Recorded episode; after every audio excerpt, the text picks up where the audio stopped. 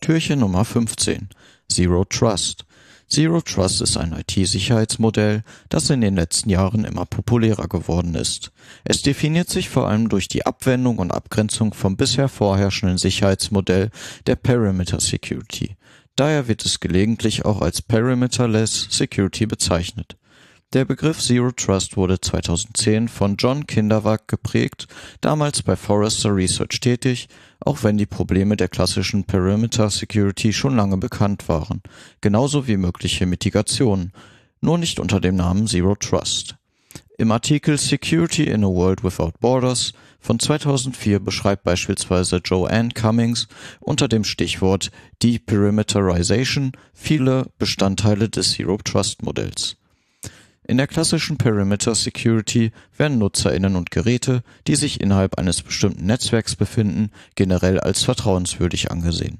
Moderne IT-Architekturen sind für dieses einfache Vertrauensmodell jedoch oft zu komplex. Bei der Nutzung von VPNs, Cloud-Diensten und Infrastrukturen sowie einer Bring Your Own Device Policy ist nicht mehr klar, welche Nutzerinnen und Geräte wo vertraut werden kann und wo nicht. Zudem ist der Perimeter Security Ansatz sehr statisch, zum Beispiel in der Form von Firewall-Regeln, die kleine Stellenänderungen zulassen und damit eine zeitgemäße und agile Entwicklung von IT-Systemen behindern.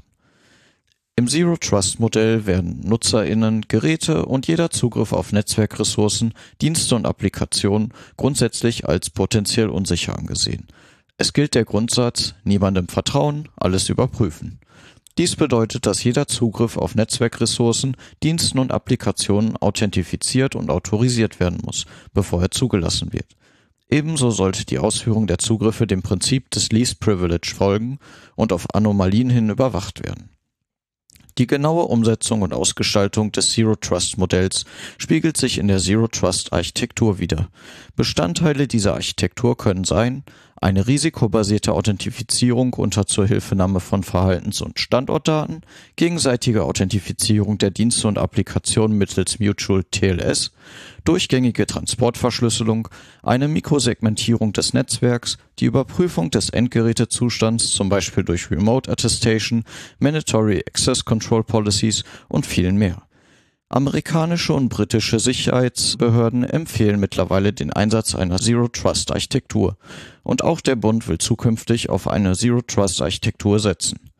Perimeter Security und Zero Trust ist in der Praxis keine binäre Unterscheidung. Die konkret umgesetzte Security-Architektur liegt auf einem breiten Spektrum irgendwo dazwischen.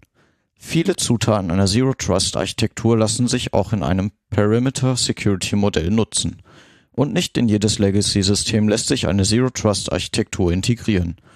Wie könnt ihr wissen, ob und wie weit ihr eine Zero-Trust-Architektur umgesetzt habt? Fragt euch einfach, welche eurer Systeme ihr ohne Security-Bedenken ins offene Internet stellen könntet. Für alle Systeme, auf die ihr mit Ja antworten könnt, habt ihr wahrscheinlich eine Zero-Trust-Architektur implementiert oder seid ihr ziemlich nah. Aber nur weil ihr es könntet, solltet ihr das nicht unbedingt tun. Ihr wollt ja sicher nicht, dass jemand anderes euch zeigt, dass ihr die Frage falsch beantwortet habt.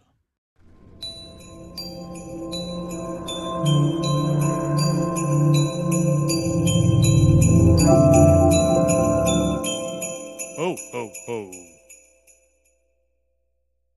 2 D